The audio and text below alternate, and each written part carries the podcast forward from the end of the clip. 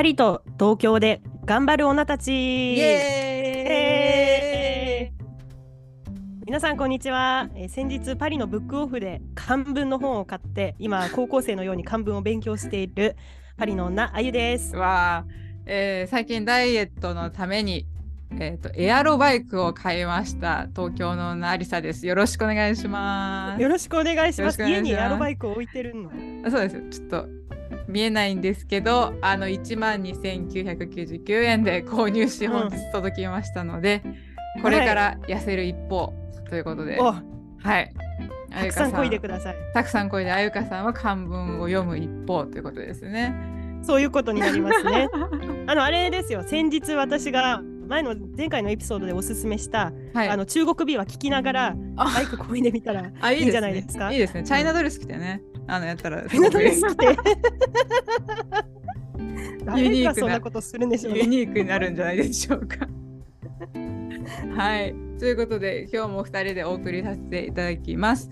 えー本日はですね、あゆかさんはフランスの,、まあ、あのパートナーとご結婚されてますけれども、よくですね、質問があると思うんですよ。あゆかさんって、そうですよね。結婚したらフランス人なのって思われることが、まあ、聞かれることも実際多いと伺いましたので、本日はそのお話をしていきたいと思います。はいはい。聞かれますね。そうですよね。でちょっと先にあのーシチュエーションというかあのし仕組みみたいなところを整理したいんですけれども、あゆかさんは日本生まれ日本育ちで、えっ、とフランスの方と結婚して今はパリに住んでいるんですけれどもまず国籍はもう日本のままそうです。うん。そうです。はい。パスポートも日本のパスポート。パスポートも日本のあの赤いのに菊がついてるパスポートですよ。10年パスポート。ってこと。はいそうです。はい。で、えー、となのでもうここでフランス人か否かっていうところで言うともうフランス人ではない。日本人だってことですね。はいそうですね。100%日本人のままです、そうですね。ピュアジャパニーズで。で、えー、とそうするとフランスにいる、えービザっていうところが今特殊ってことなんですかね？そうですね。今はあの配偶者がフランス人ですから、配偶者ビザでうん。あの滞在しています、なるほど。えー、とその場合はちなみに選挙権とかってあるんですか？選挙権ですか。あいやいやないないと思います。ないですないです。だって私そういえば選挙の時に私のとこに選挙カードとか別に来てないのでないですねね。そういうことですよね。なるほど。うんうんあうんわかりました。でもあのちょっと聞いたところによるとその、まあうん学生ビザとか就労ビザとかいろいろあると思うんですけれどもうんあの愛花さんがその配偶者ビザになった時になんかうんレッスンクラスみたいなのあるって言ったじゃないですか。ありますね。ちょっとそれを、あの知らない方も多いと思うのであの聞きたいなと思いまして、その、はい、えーなんて言うんですかっけ名前が、えっ、と市民講座ですね市。民講座市民講座のお話をしていただきたいなと思います。はいはいははいい、わかりました。えっ、とまずですね、私のように長期滞在のビザの人って一番最初にあのまあその国に入ると、えフランスの場合はオフィというフランスの移民局に行くことになるんですね。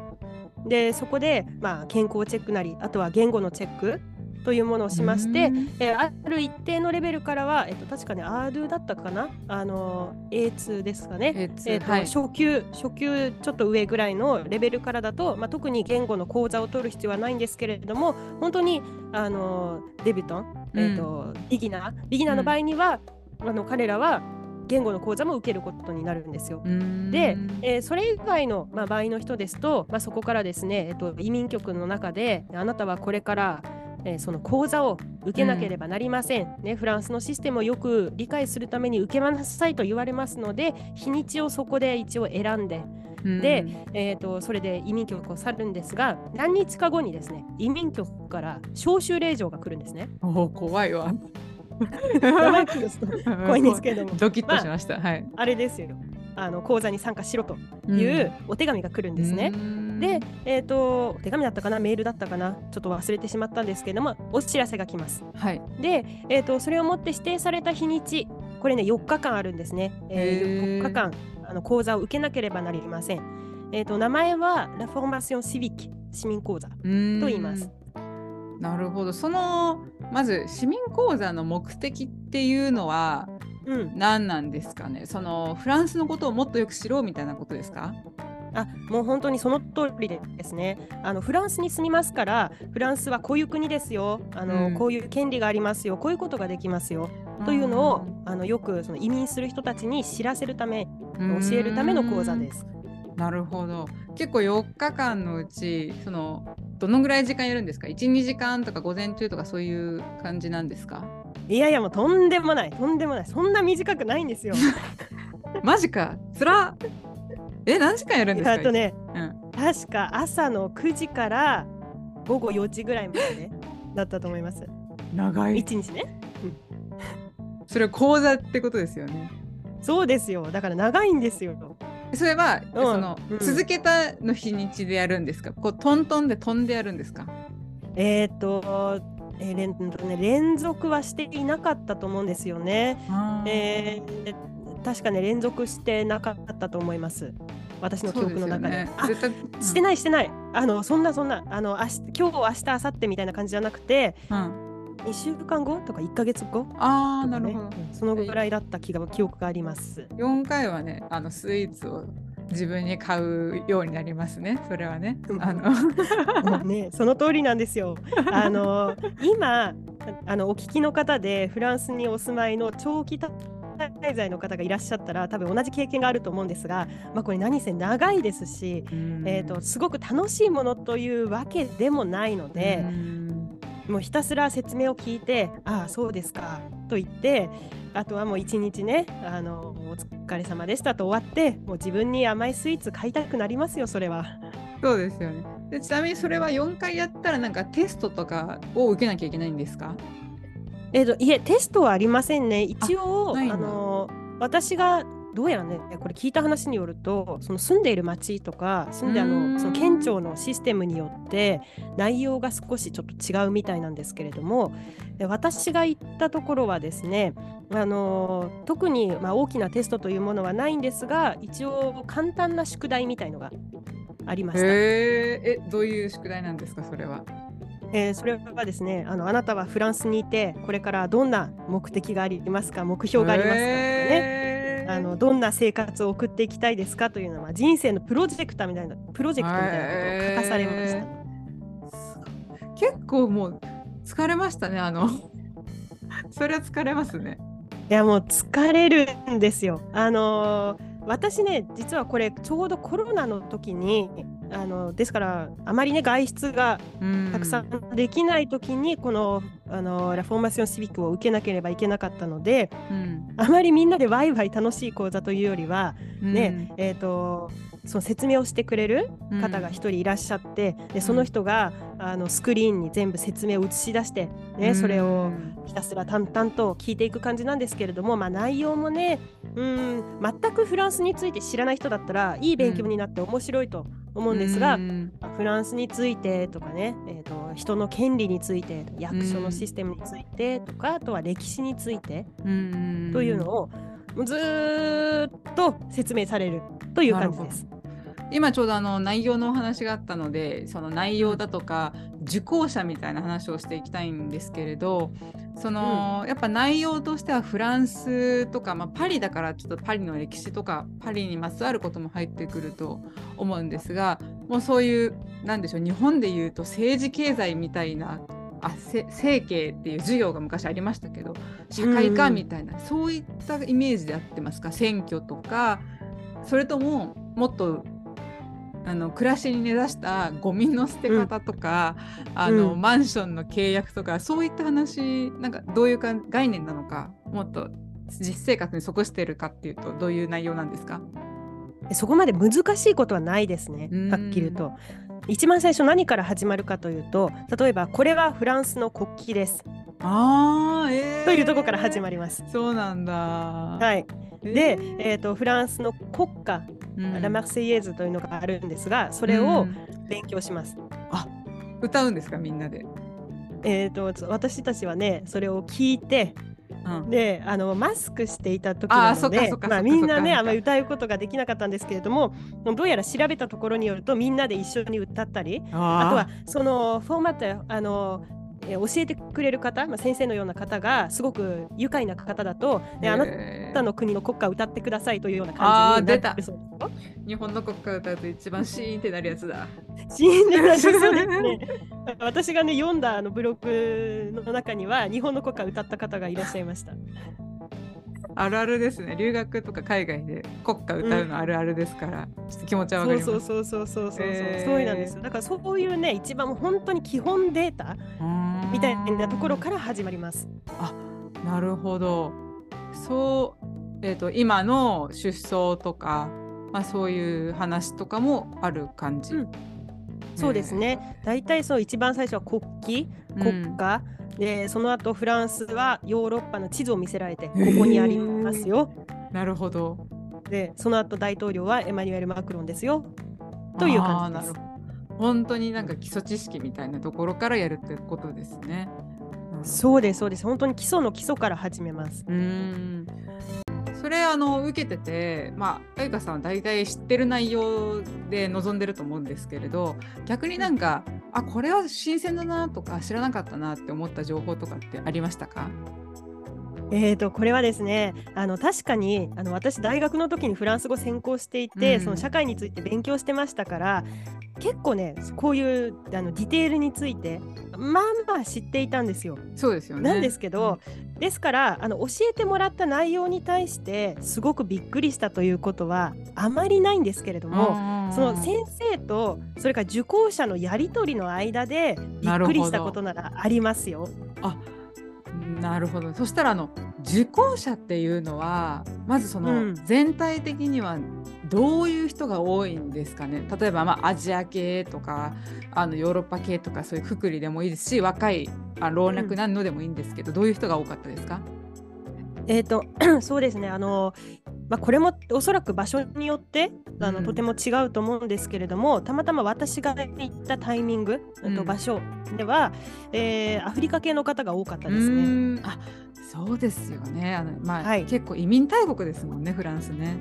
そうですねうん。で、まあ、もともとにあのフランスの植民地だったところから来た方とかねうん、大体そういう方が多かったですね。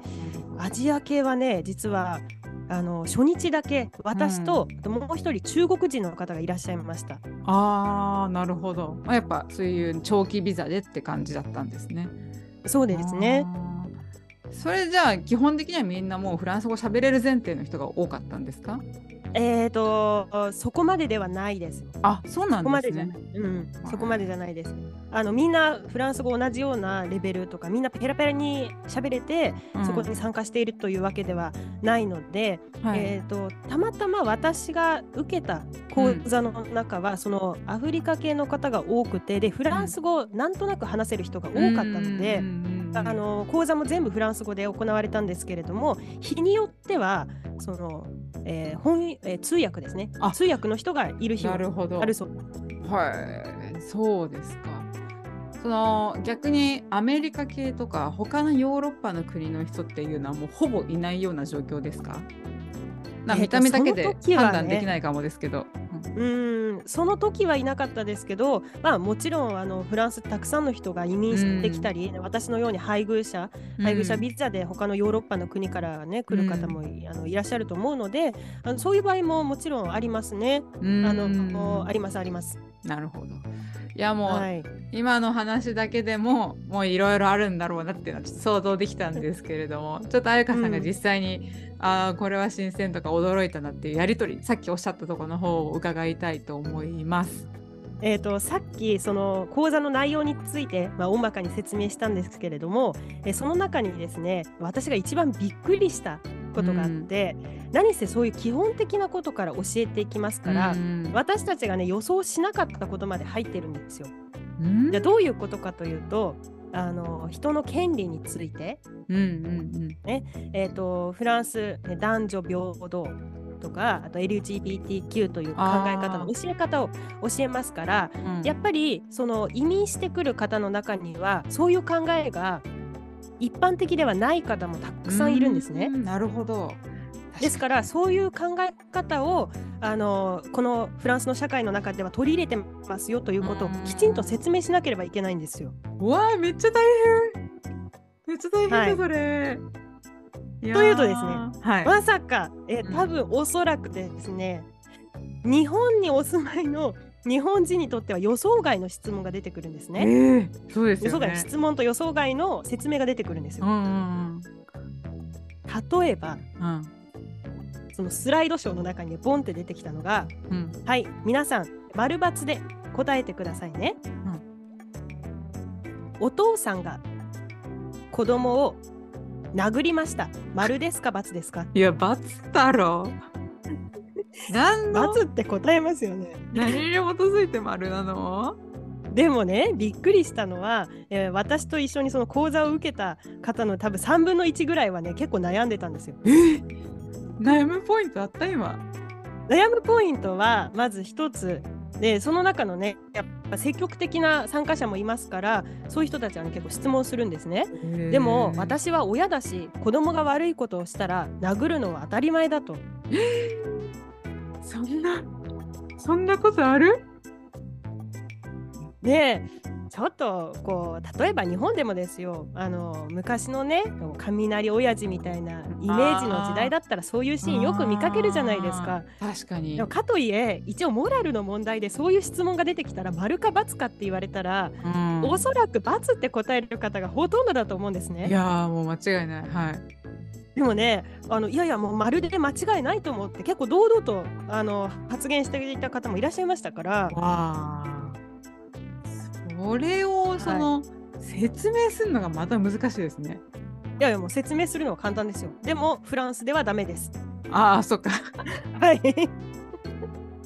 全部それか。全部それ。全部全部それなんですよ。ああ。だから例えば似たような質問で、うん、じゃあはい次の質問ですね。うん、えー、男性と女性がいます。うんうん、男性が女性に暴力を働いてはいいけないですか？丸ですか×ですか？いや悩む方がいるってことですよね。はいもちろんそこであの議論が起こりました。すごい議論起きちゃう。議論起こりましてそこね一番熱かったですね講座の中で。それはさなんかどういうこうプロセスになったんですか？まず、うん、そのあまりね実は私の講座の先生はねあんまりあんまり元気じゃない方だったんで、皆さんこんにちは。じゃあ今日はねここから始めますね。皆さん一応アプリ開いてくださいみたいなね、えー、小声で始めるんですけどあまりそういうこうエネルギーがない方がねはいじゃあ男性が女性を殴ってもいいですか丸ですか×ですかとね聞いたんですね。そしたら元気なあの受講者がはいそれは間違いなくいいと思いますってなんでよ。エネルギーでなんかなんとかなると思うなよ。そう、うん、でそしたらその先生がですねまたちょっと小声で「どうしてですか?」って聞いたんですね。うん、もう何回もやってんだろうなそのやりとり。やりとりね、うん、何回もやってる、ね、ってるから疲れてる、うん、疲れちゃってるんですよ。で、えー、そしたら答えがですね、いやだって男性だからそれ女性は悪いことしたら男性は殴っていいでしょって。わあ。じゃあ反対にあの女性が男性を殴ってもいいですか？いやいやとんでもない。それはとんでもないってなるわけなんですえー、なんかそれ時効ってズームみたいな感じでみんなの顔見れるんですか？あえっ、ー、とですねあの、うん、コロナ禍とはいえあの、はい、参加しました。対面のあそっかそっかそっか。あれでした。だからクラスに皆さんいらっしゃって15人ぐらい。なんかドン引きしてる人の顔とかめっちゃ面白そうですね。なんか みたいな絶対言いますよね。どうなんでしょうね。みんなね、マスクでしたから、あんまりリアクションが見えなかったんですけれども、はい、私は正直マスクの下でドン引きしました。いやなんかちょっと関わったことない文化圏の人もやっぱそこには来るから、うんうん、いやなんかびっくり連続ですね。そうなんですよで別に彼らはちょっとそんなジョークで言ってるわけじゃなくて、結構真剣にそうね、ね、あの真剣に参加して取り組んってたんですね。ですから、うん、彼らの今まで生活してきた文化の中ではそれは OK だったんですよ。ああそうなんだ。はい。でも、まあ、一応ねフランスの中ではあの、まあ、そういう事件起こりますけれどもダメですから、モラルで時はね、モラル的には。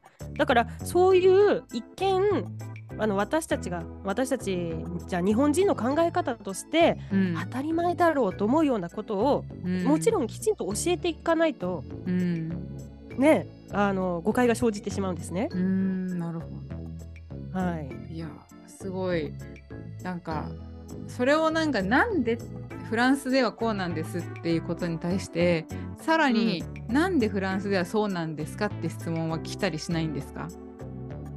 ああのなんで自分の国ではそうじゃないのにフランスではそうなのかっていう話ですか、うん、何に基づいてフランスはそう考えてるんですかっていう質問はちなみにありましたか、うんあのそこまで例えばそのそういう経緯を遡るような、うん、そこまでの質問はないんですよ。うん。だからあ、ね、あのそのせやっぱりそれも先生によってきちんと説明する人もいるでしょうし、まあ、私がたまたま出会った方のように、まあ、フランスはこうだから終わり。という場合もあるでしょうねきっと。なるほど。うん、なんかもし私がその人たちの立場、なんか全然違う経緯の人たちだったらなんかそこを説明してもらわないと本当の意味の理解にはならないなって思って。うんなんか強引に言っては強引に従えって言いますけど、うんうん、その理由はっていうのは多分みんな気になったのかなってちょっと思いましたね。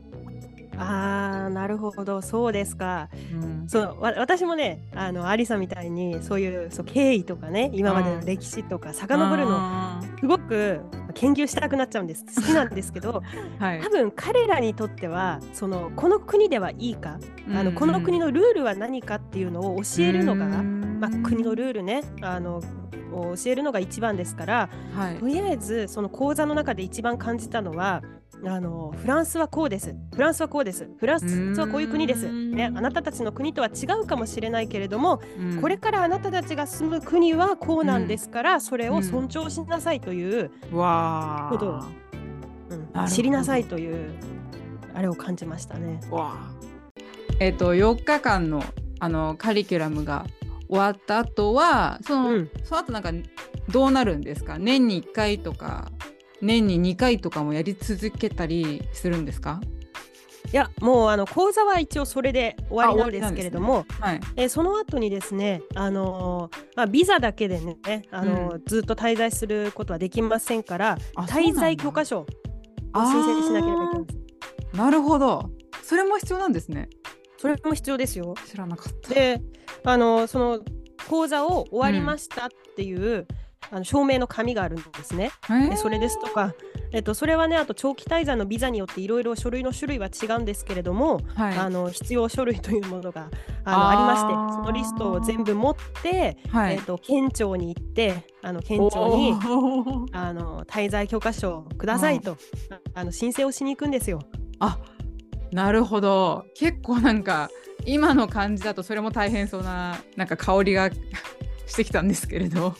いやもうね正直すみません。ここまでねあの市民講座が、うん、いや大変大変というかねあの疲れた、うん、座りっぱなしでお尻が痛いし 昼ご飯ね昼ご飯無料で出されますなんてすごいポジティブなこと書いてあるけど本当にサンドイッチがまずかったとかいろんなねそういう思い出あるんですけどももうそれを差し置いて滞在許可書のハプニングこれを上回るものはないですね。あそうなんですかちょっと聞きたいです、はい、聞きたいです。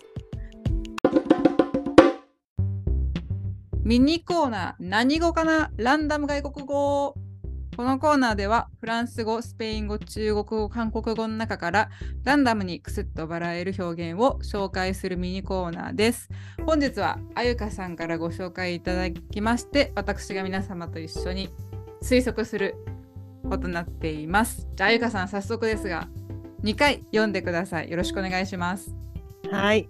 今日はあの分かりそうな感じのを選んできました。ワクワク。絶対絶対に読みます。ないから。はい、お願いします。サミョンチョガ。サミョンチョガ。ザミョンチョガ。韓国語ですね、これはね。そうです。フランス語じゃなかったので韓国語ですね。わ、ミョン、チョガ。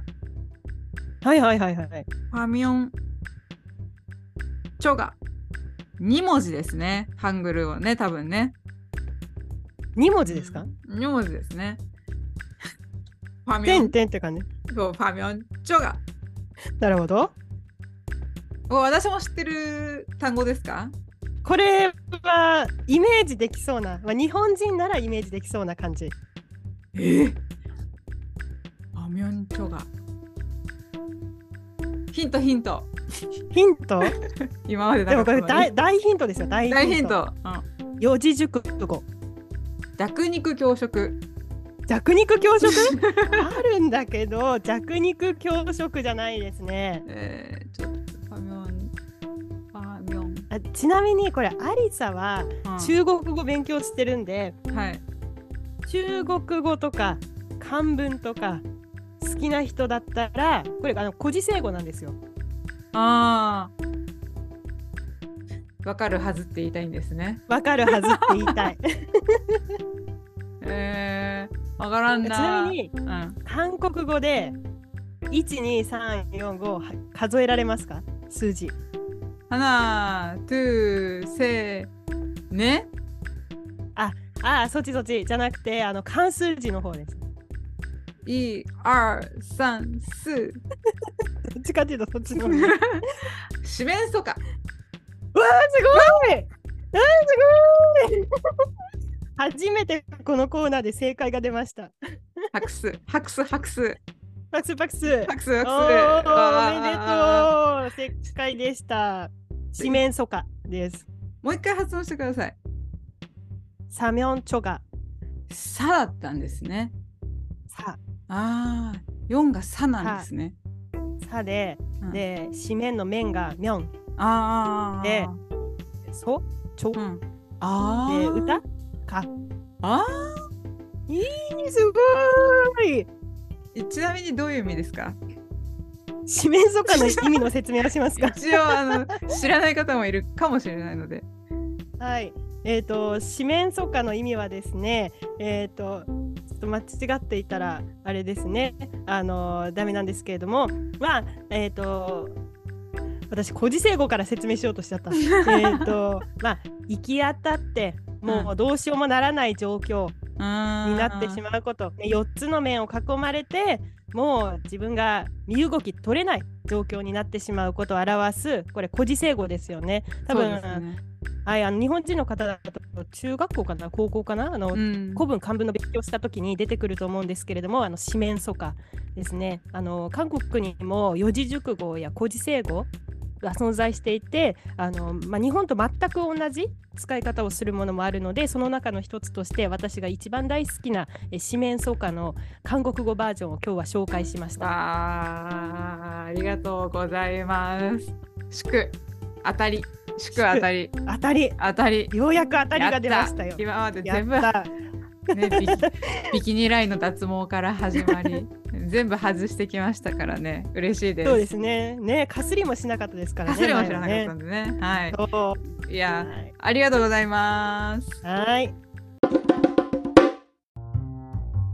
えっ、と滞在許可証を私は県庁にですね、うんあの申請しに行きたいと思って、はい。まず、え2つ大変なことがあったんですね。はい。え1つはあの書類のリストがすごくたくさんあったんですうが。これあの何せねちょっと有名な話がありましてフランス行政に関しては、うんみんな言うことが違うっていうあプロブレムがあるんですよ。ーなんかちょっと想像できる。想像できます？想像できる。これ別に外国人だけが言ってるわけじゃなくてフランス人も言ってますから、ね、問い合わせをしてもあの前の人の A さんと B さんの言うこと全然違うっていうのがあるので、私ねその書類もねあの全部集めてうん1回で申請を完結したかったので、もう事前にですね問い合わせ3回ぐらいしたんですよね。すごい。でこれで間違いありませんか？これで大丈夫ですか、でもそしたらもうあーじゃあでも細かいディテールまで話したんですけれどもその書類でも間違いありませんと、まあそれを持ってきていけ、持っていけばそのまま通りますから大丈夫ですと言われたんですね。うんうん、完璧完璧。はい。で、えー、と県庁に行くためにはうん、あの面談面談というほどでもないんですけれども、そのうん。申請するための予約が必要なんですよ。まあこの予約ねインターネットで取るんですけどね、はい。まあこの取れないこと。それはなんか脱毛サロン並みに全部埋まってるってことですか？いやもうそんなにね脱毛サロンはねたくさん空き時間が一応提示されてるんですけど、はい。そんなに選択肢ないですしまず。ああ、そっかそっかそっか。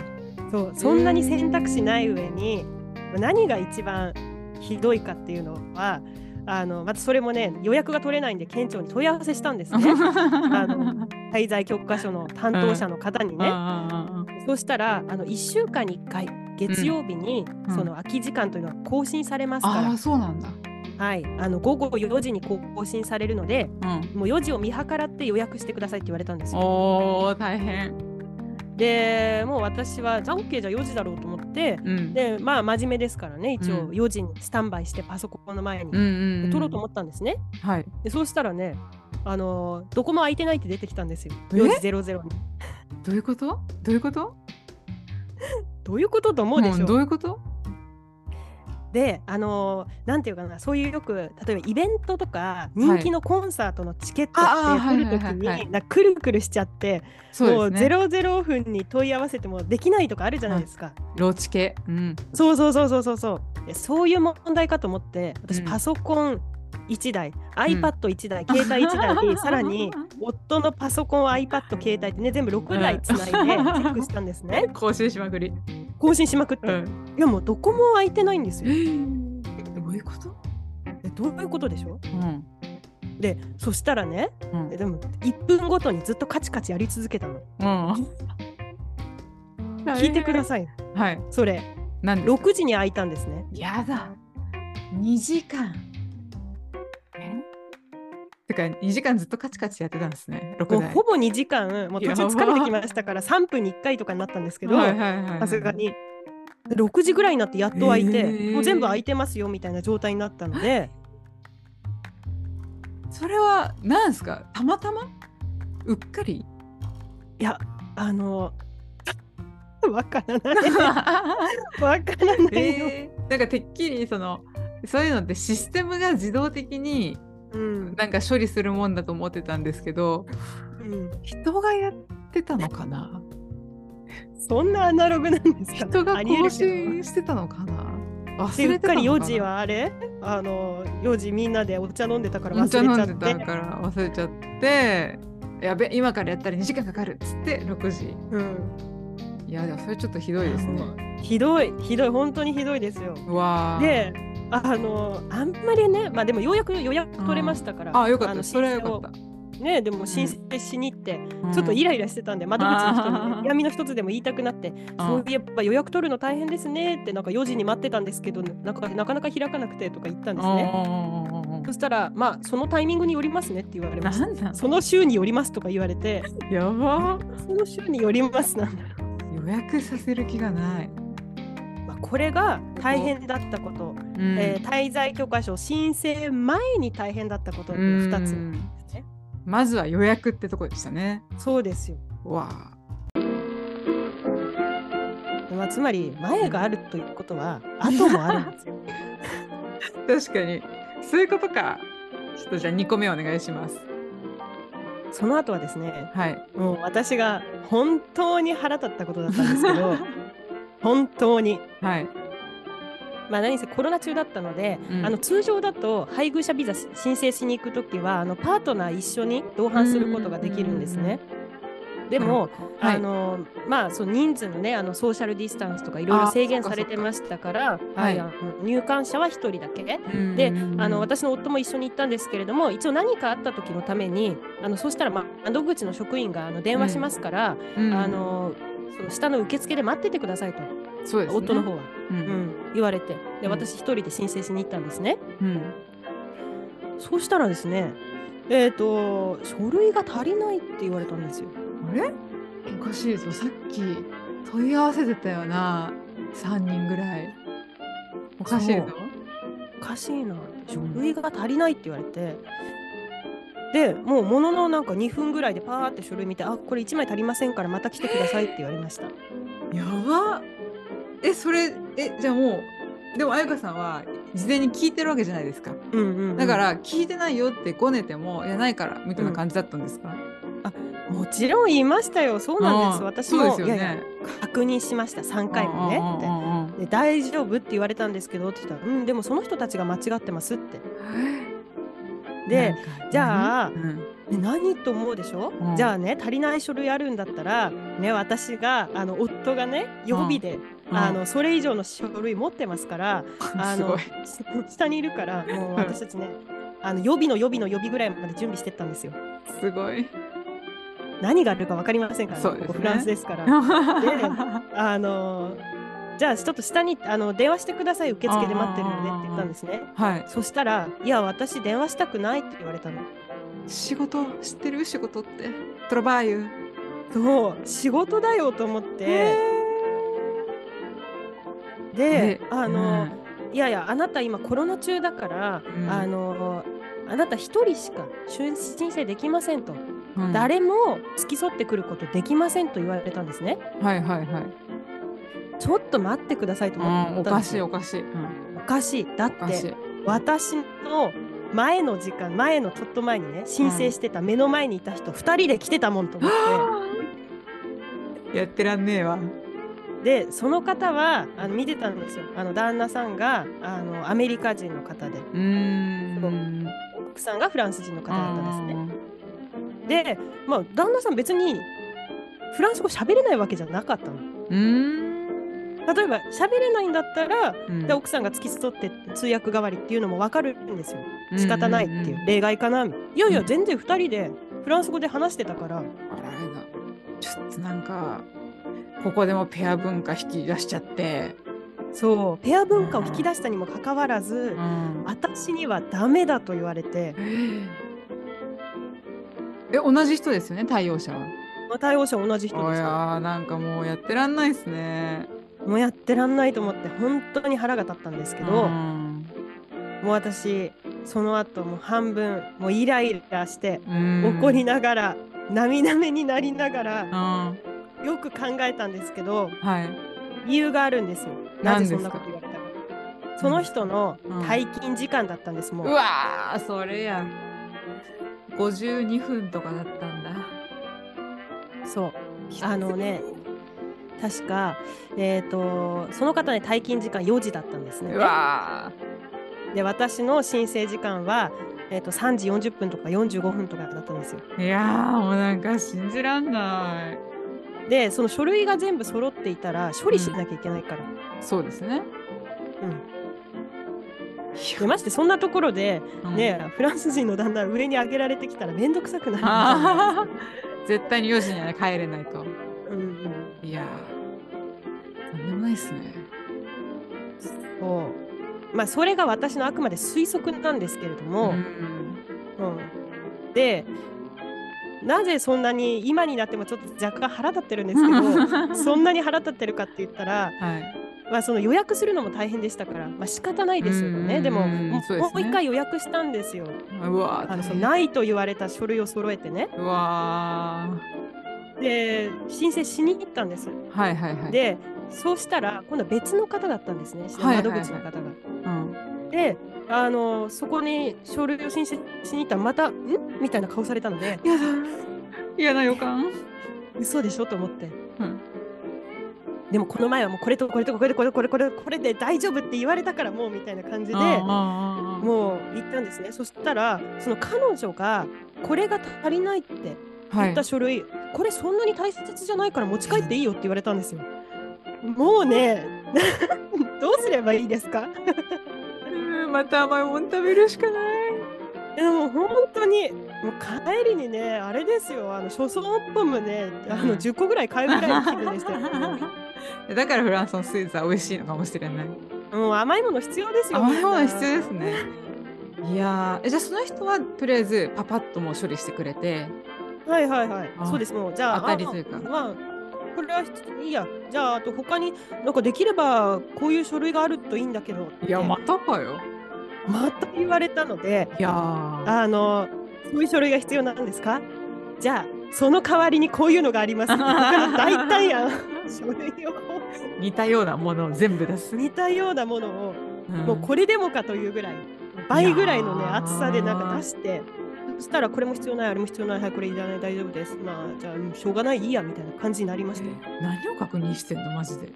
わからないです。しかも何がしょうがないいいやなのかは全然わからないですし。えー、そうなんだ。はい。ででもその1回ダメになってるからもうそこで3週間ぐらいは多分かかってるんですよね。そうですね。うん。でも急いで他の書類も集めたのでうん。多分2週間後とかにはねああの頑張って予約とまたねあのローチケ並みにクリックして取った記憶がありますよ。それはストレスたまりますし多分あゆかさんだけじゃないですもんねそれねみんなそうですもんね。なんかどうやらやっぱり聞いた話によると、ねなんか23回っていう人が結構多いらしいですしもう何せ一番腹立つのがその一番最初に滞在許可証を申請した窓口の女の方ねあの方私にねあの私聞いたんですよ。ね、書類これだけ揃ってるのにみんな1回じゃ終わらないんですかって聞いたら、うん。まあ大体普通の人は23回来ますね。いやなんで1回なんなんて終わらない終わらないって言われて。書き方を変えたらいいんじゃないですかね。そう。しかもみんなこう共通認識を職員が持っていればいいだけの話なのに。やば。それも、まあ、知らない。多分彼女が間違えて言ったんだと思うとかあのあなたが間違えて聞いたんだと思うとかそういうのあり？と思っちゃって。なんか効率とかを何よりも大事にするアメリカ人とか発狂しそうですねなんかもう。発狂しちゃうでしょうねはいもうね。いやーちょっとその市民講座がてっきり大変なのかと思ったらその先の滞在許可証が大変だったっていう。そうですよ、もう滞在許可証、でもね、滞在許可証を、まあ、申請しました。で、はいその後にあのカードなんですね、滞在許可証って、あのあれ、運転免許証ぐらいの。うんで、それをまあまた受け取りに行くわけですようん。ね。うんで、受け取りに行った時はね、うん今度私がやらかしたんですよ。あ何ですか？あの受け取りの引換券みたいのをもらうんですけど、はい。あのそれをあのそれがないと本当はね受け取れないんですよねはいはいはい。もちろん。うん。でも私その引き換えの番号はメールでもらってたんですけど、はい。もう実はね何ヶ月のも前のことでしたから 申請したのが、てっきりその紙があるっていうのを忘れちゃってたんですよね。だから持っていかなかったんですよ。はいはいはいはいはで持っていかなくてその受付の方にね「あの紙ありますか?」って言われてね「いやない」で私の頭の中でも存在してないことになってるのでい。聞いてるから。いやそんなうんそんなのもらってない。もらってない、もらってないって。ない。この、このニメロが、あの番号があるから、うん大丈夫うんこれであなたは私の滞在許可証を探せますと。うんうんうんうん。もう感化されてるんだ。そう完全に私ももうあのフランスモードに感化されてでそこでまあごねたわけですよね。私は全然ごねてるつもりなかったんですけど、はいよく考えたらただの迷惑な人です、うん。えでもねやられてるから全然。もうそう。言う分にはいいと思いますけどね。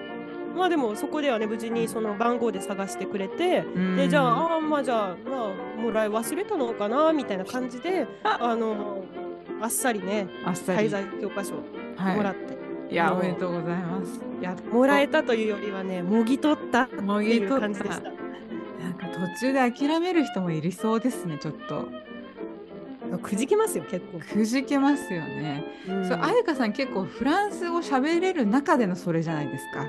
うんだからその聞いてると必要な書類も定かじゃないし、うんそれがフランス語喋れなくてっていう人だったらもう3回4回やっていくうちにもう嫌になっちゃうでしょうね。うん本当に本当にそう思うんですよ。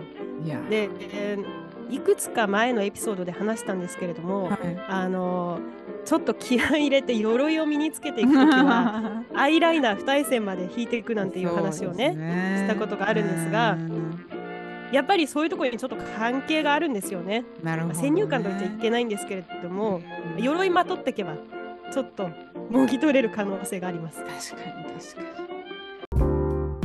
に。いやなんかあの私あのフランスパリに旅行に行った時になんかすごいいい方たちばっかりだったんですよたまたま。うんあの母があの足が悪くて一応障害者手帳みたいなの持ってるんですけどそれがあると日本だとなんか割引があったりフランスでも多分、まあ、ヨーロッパでもいろいろねちょっと多少なんかいいことがあったりするんですよね。で、まあ、もちろん日本語のやつしか持ってないんですけど例えばそれをその入園する時にちょっとまあごねる格好ね言ってみたらなんかうん。あの学生料金にしてくれたりとかうん。なんか2日連続で通ったパン屋さん行ったらなんか焼きたてのクッキーがあるからあげるみたいな感じでくれたりとかして、優しい。なんかすごいフランス人優しいって思ったんですけどうんうん。住む人には厳しい行政。ちょっとこれを今日は感じましたね。あ行政ですよね、うん。やっぱり。行政、いやーなんだろうな。なんかデモ行政系のデモ多いですよね。うんうんうん。多いですよシステムがなんだ。だこれが不便だ。そりゃなんかしたくなるのかな。その働いてる側としては多分システムが追いついてないとか、全然使いにくいとかでしたくなる気持ちもわかるしうんちょっとなんか嫌ですけど気持ちはなんとなく伝わってきますね。ねそうですよね。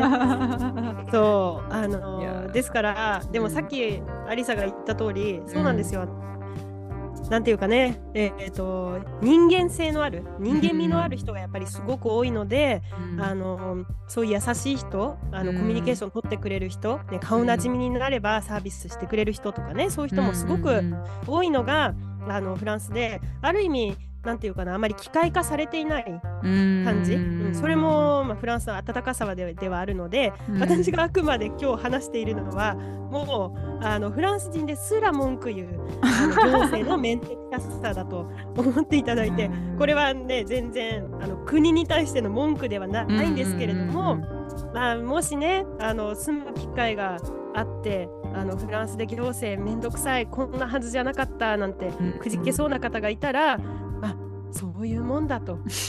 みんなそう。そういうそう。そういう経験をみんなしていると。うんねえ。思ったらあれなんじゃないですか。だから反対に日本に帰るとあれですよ、う市役所行って区役所行ったりして。うん。あ早い。ってなる。一回で終わる。一回で終わる。一回でそうなんですよ。はあそうですかで分からないことがあったらはい。分からない自分の知識で職員は話すわけじゃなくてあちょっと確認してまいりますねそうですってねそうですね。なるじゃないですか。はいはいはい。だから1回で終わるんですよ。うーん確かに。いやーちょっと今日はなかなか皆さんも多分知らなかった人も多い話ですし刺激的な話だったんじゃないでしょうか、そうですか、ねえでしょうね。なんか日本以上にちょっと人情の人情でいろんなことを補足してる国だなって思いました、人の力で。人情っていう言い方がいいですよいね、やねまあうん多分整ってないものをそういう人でもお気になってるんだろうなってちょっと想像しましたね。そうですねあの生産性っていう言葉からはかけ離れている人たちなので、生産性ははね考えちゃいけない。ああそうか。なんかこうやって日本で生まれ育って日本で生きてるとそういう行政のやつもやっぱ少ないしもちろん自国の国の言葉でやるから面倒くささも感じないんですけど、ね、やっぱり今後日本もねこう外国人の受け入れとかも増えていく中でやっぱそういったところは、うんなんかこう一個のこれからキーになっていくんだろうなって思いましたしフランスはもうちょっと良くなってほしいですね。そうですねあ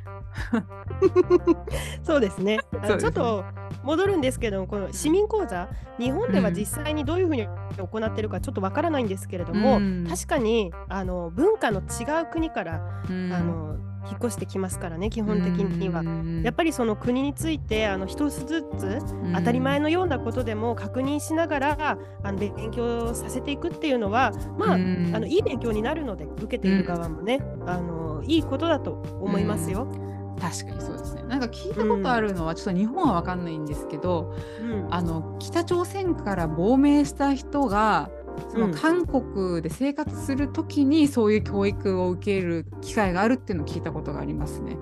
ああそうなんですか。そうですね。なんか、うんやっぱそういうのはあるみたいなんでもしかしたら日本もあるのかな,、なんか聞いたことないんですけど。うんうんどうなんでしょうね。まあでも、ね。あのあれですよ。えっと私はね全然なかったんですけど、あのコロナじゃない時とかね、または他の町に住んでいる人はね、ちょっと街の散策一緒にしたりとか、えー、楽しそう。あのそういうこともね時々するっていうのを聞いたことがあるので、なんか楽しいじゃないですか。楽しいしいいです。なんかこう、あれですねその参加者とのコミュニケーションみたいなところもやりたいんでしょうね、うん、本当は。そうそうそうそう。そう思いますそう思います。確かに確かに、えーうん。面白い。いいですね。ねえそうするとね、はい。みんな住むのがもっと簡単になると思いますし住みやすくなると思いますね、うん。移民がね。